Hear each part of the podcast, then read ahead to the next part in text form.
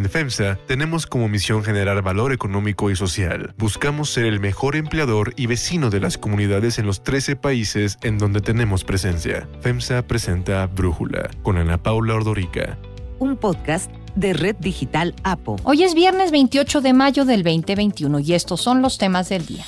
Después de que el semanario The Economist le dedicara su portada a Andrés Manuel López Obrador, a quien califica como un falso mesías y una amenaza para la democracia, el gobierno de México responde vía el secretario de Relaciones Exteriores. La refinería Deer Park que Pemex le comprará a Shell tiene una deuda de 980 millones de dólares. ¿De dónde va a salir el dinero para pagarla? Con temperaturas mayor a 80 grados centígrados, el desierto de Sonora es junto con el desierto de Lut en Irán el lugar más caliente de la Tierra. Pero antes vamos con el tema de profundidad.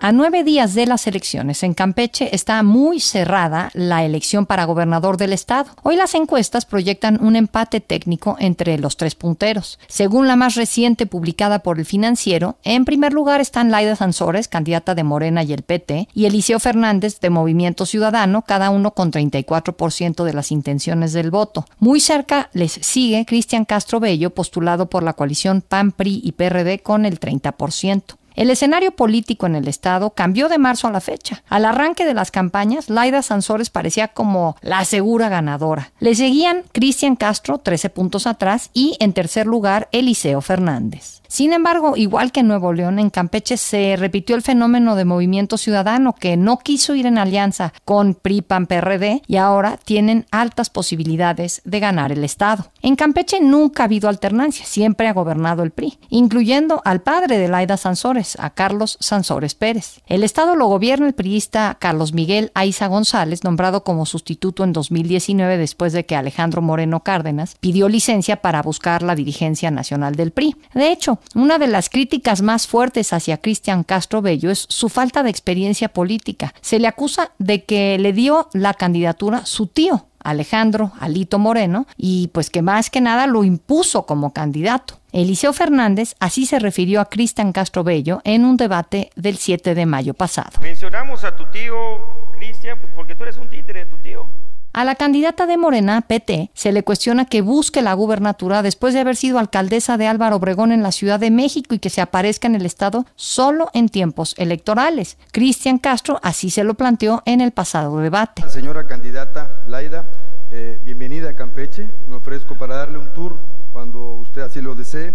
Sansores, con muchos años en la política, ha desempeñado varios cargos desde alcaldesa hasta senadora cuando fue puesta en evidencia por facturar gastos personales por 700 mil pesos a nombre del Senado, los cuales no estaban relacionados con su trabajo legislativo. Compró maquillaje, ropa, juguetes, electrodomésticos, en fin, nada que ver con ser senadora. En octubre del 2018, Sansores inició sus funciones como alcaldesa de Álvaro Obregón y renunció al cargo en febrero del 2021 para convertirse en la candidata de Morena a la gubernatura de Campeche. Hay que recordar que esta es la cuarta ocasión que Sansores busca ser gobernadora de Campeche, aunque en las otras ocasiones no era por Morena. Eliseo Fernández fue regidor del Cabildo de Campeche en 2012 y diputado local en 2015. Hoy es alcalde con licencia de Campeche y tiene varias acusaciones por corrupción, abuso de autoridad y falta de transparencia. El 21 de mayo, el líder nacional de Morena, Mario Delgado, informó que denunciaron penalmente a Eliseo Fernández por los delitos de peculado, defraudación fiscal, operaciones con recursos de procedencia ilícita y asociación delictuosa cuando ejerció como alcalde. Fernández también ha sido sancionado por violencia política de género por el Instituto Electoral de Campeche que otorgó una medida de protección a Sansores por la publicación de un video en el que el candidato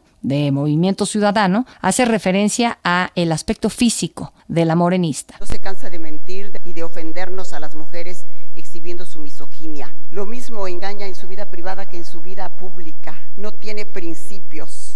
El análisis.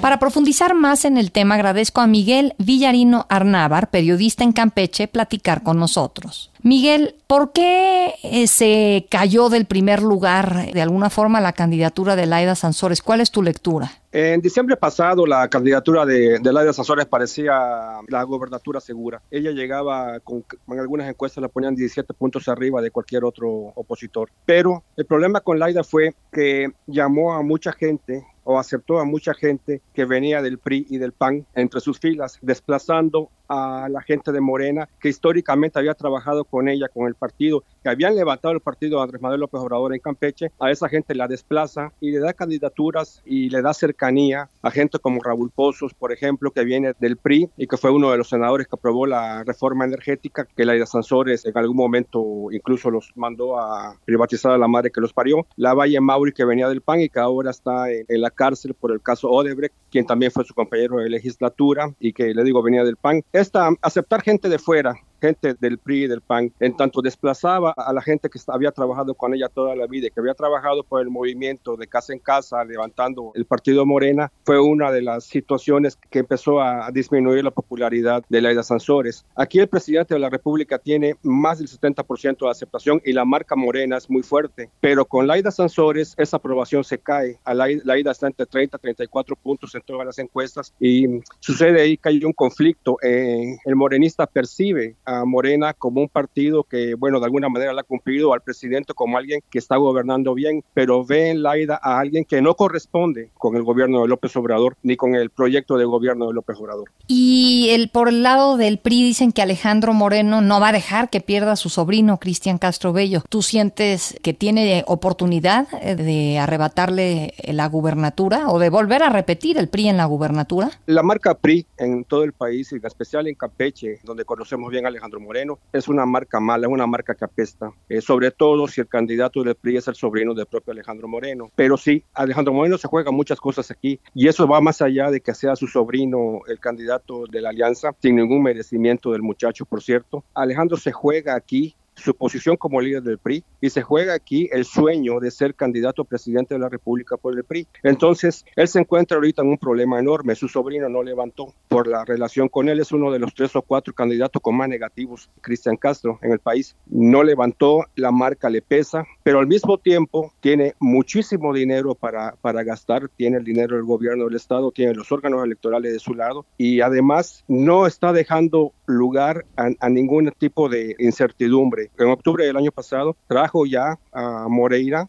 el coahuilense, a operar abiertamente la campaña de Cristian Castro y sabemos a lo que se dedica Morena, sabemos la alquimia que usa para ganar sus elecciones. Y hace tres o cuatro meses contrató a Antonio Solá, el español que fue el creador de la campaña negra contra López Obrador de 2006, la de López Obrador es un peligro para México, lo tiene trabajando aquí Alejandro Moreno porque no quiere perder bajo ninguna circunstancia la elección. Va su sobrino y va su sueño de ser candidato a la presidencia de la República. Entonces, sí, le están metiendo todo lo que puede. El PRI va a hacer lo que ha hecho siempre. Ahora, sabemos que Movimiento Ciudadano, Eliseo Fernández, va muy bien también, a pesar de su historia personal política. ¿Qué va a definir desde tu punto de vista, Miguel? Eh, ¿Qué va a definir esta elección para la gubernatura en Campeche? Eliseo Fernández es un caso curioso. Él fue diputado local por el PAN y luego fue alcalde de la capital, de la capital campechana por el PAN. Y con la marca PAN, él tenía casi casi asegurada la gubernatura. Pero Alito logró quitarle la candidatura del PAN y conformar la alianza. Se quedó en el aire y se fue a Movimiento Ciudadano ha crecido consistentemente. De ocho puntos que llevaba, ahora ya las encuestas lo ponen en segundo lugar o en un empate técnico con Laida Sansores. ¿Qué va a definir esta situación? Mira, Eliseo viene creciendo. Laida se ha sostenido en sus números, ni sube ni baja. Después de comenzar con una ventaja enorme, cayó, se quedó en, en los 30 puntos y ahí permanece. Hay un voto de castigo enorme en Campeche que no se revela todavía. La única encuesta seria que hemos tenido, que es la de parametría, lo acomoda en 26, 28 puntos de indecisión. Hay un voto oculto ahí que no se mueve. En 2018 la experiencia nos dice que por lo que sucedió en 2018, que ese voto se mueve en contra del PRI pero no podemos darlo por seguro porque también hay otras cosas que han cambiado. Lo que sí es que me parece que Eliseo Fernández, en caso de que se desmorone Cristian Castro, que esta cantidad de puntos que le acomodan en las encuestas, el 30, el 28% a Cristian, sea en realidad parte del miedo que tiene el campechano, que fundamentalmente trabaja en la burocracia, en la burocracia priista, sea parte del miedo que tienen a declarar su verdadera intención de voto. Preferencia.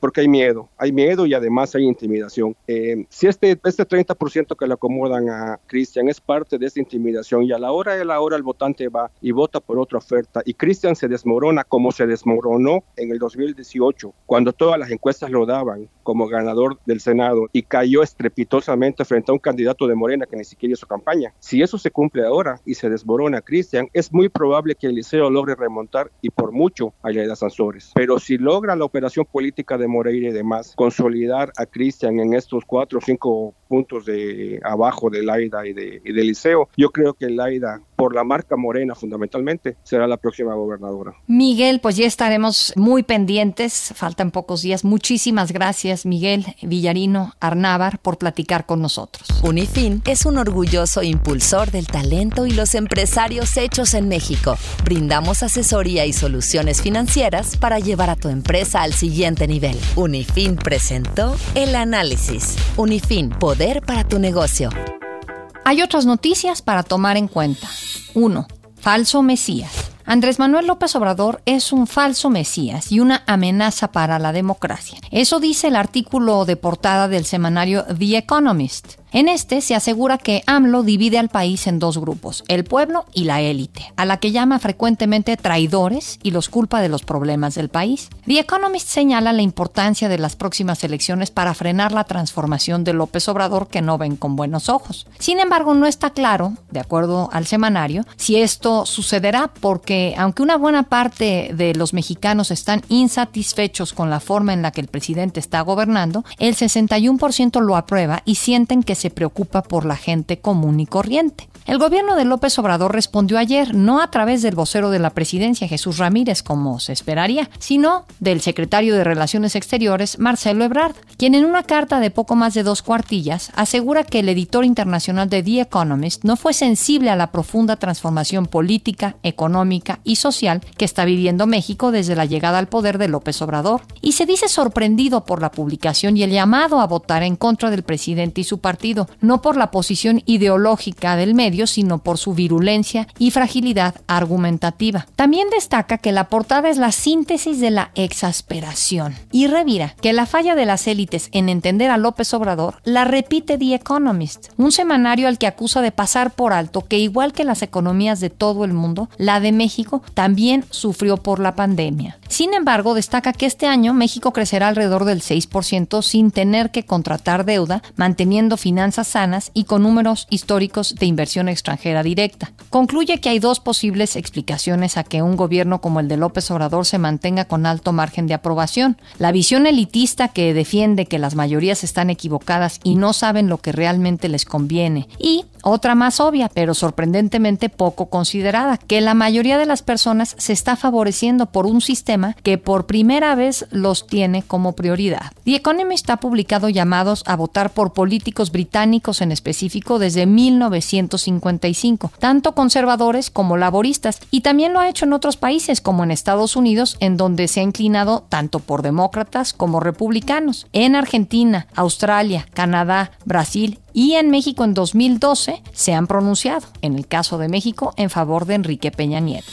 2. El pago por Deer Park. Pemex entregó a la Security and Exchange Commission informes en los que revela que desde hace dos años Deer Park ha registrado pérdidas. En 2019 perdió 1.438 millones de pesos y en 2020 4.056 millones de pesos. De hecho, la refinería tiene una deuda más cara de su valor que tiene, porque se va a comprar el 50% en 596 millones de dólares y tiene una deuda de 980 millones de dólares, de los cuales la mitad corresponde a Pemex. Así lo informó el titular de Pemex. El valor de esta compraventa es del orden de 596 millones de dólares, 106 millones en efectivo para el reembolso del préstamo del socio Shell y 490 millones correspondientes a la deuda de Shell en la sociedad. En Twitter, Ramsés Pech, analista y asesor de la industria energética y en economía, explicó que algunos recursos para el pago se tomarán de un fondo de 47 mil millones de pesos. Información que así confirmó el presidente López Obrador en su conferencia mañanera del miércoles. Teníamos 47 mil millones de pesos de reserva.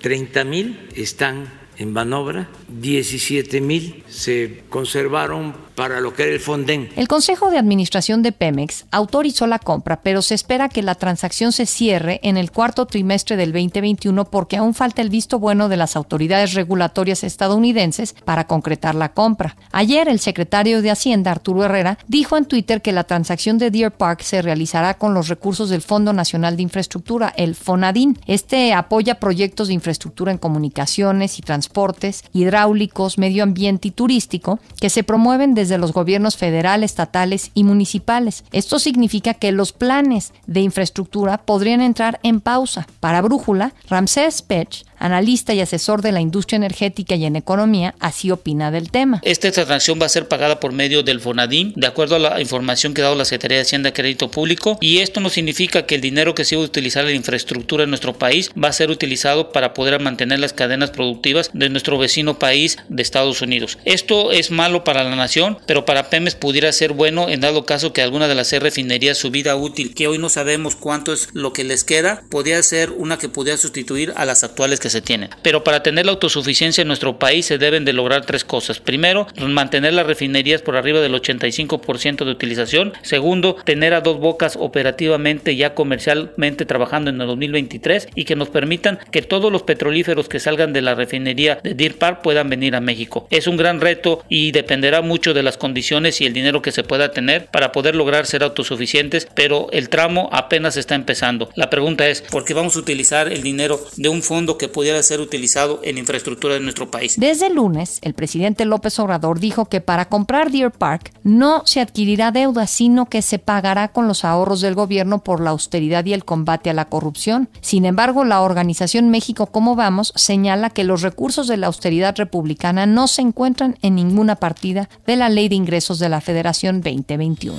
3. La temperatura más alta de la Tierra. Hasta el año pasado, el Valle de la Muerte en el desierto de Mojave, en California, tenía el récord como el lugar más caliente de la Tierra con temperaturas de hasta 56.7 grados centígrados. Sin embargo, nuevas mediciones de la NASA determinaron que las temperaturas en los desiertos de Lut, en Irán, y en el de Sonora, en la frontera entre México y Estados Unidos, son los dos lugares más calientes de la Tierra al llegar a temperaturas de hasta 80.8 grados centígrados. La temperatura se mide gracias a dos satélites de la NASA que ofrecen datos de los niveles de ozono en la atmósfera en el mundo. En áreas con pocas nubes, esta tecnología detecta el calor infrarrojo emitido por las superficies para determinar la temperatura del suelo. Para Brújula, Enrique Lomnitz, director de Isla Urbana, explica lo que esto significa. Se trata de la temperatura más caliente que jamás se ha registrado en el planeta, está aquí en México. Cabe decir, esto no es lo mismo que la temperatura del aire alrededor. Piensa un poco si caminas en la playa, lo caliente de la arena se refiere a ese tipo de temperatura, la que se siente en la mera superficie, y sin embargo estos 80.8 grados centígrados es algo totalmente impresionante. Se determinó que México es el país o de los países que más rápidamente están viviendo los efectos del cambio climático, que más rápido nos estamos calentando. Son unas notas muy duras y, y muy impresionantes. Este es una distinción que creo que nadie querríamos tener el lugar más caliente en la Tierra en nuestro país, eh, pero esta es la realidad en la que estamos. Aunque el desierto de Sonora tiene temperaturas extremadamente altas, esto ocurre con menos frecuencia que en el desierto de Lut porque está ubicado entre una cadena de montañas que atrapan el aire caliente sobre las dunas. Yo soy Ana Paula Ordorica. Brújula lo produce Batseba Feitelson. En la redacción, Elizabeth Rangel. En la coordinación, Christopher Chimal. Y en la edición, Omar Lozano. Yo los espero el lunes con la información más importante del día. Que pasen un muy buen fin de semana. En FEMSA tenemos como misión generar valor económico y social. Buscamos ser el mejor empleador y vecino de las comunidades en los 13 países en donde tenemos presencia. FEMSA presentó Brújula con Ana Paula Ordorica. Un podcast de Red Digital APO.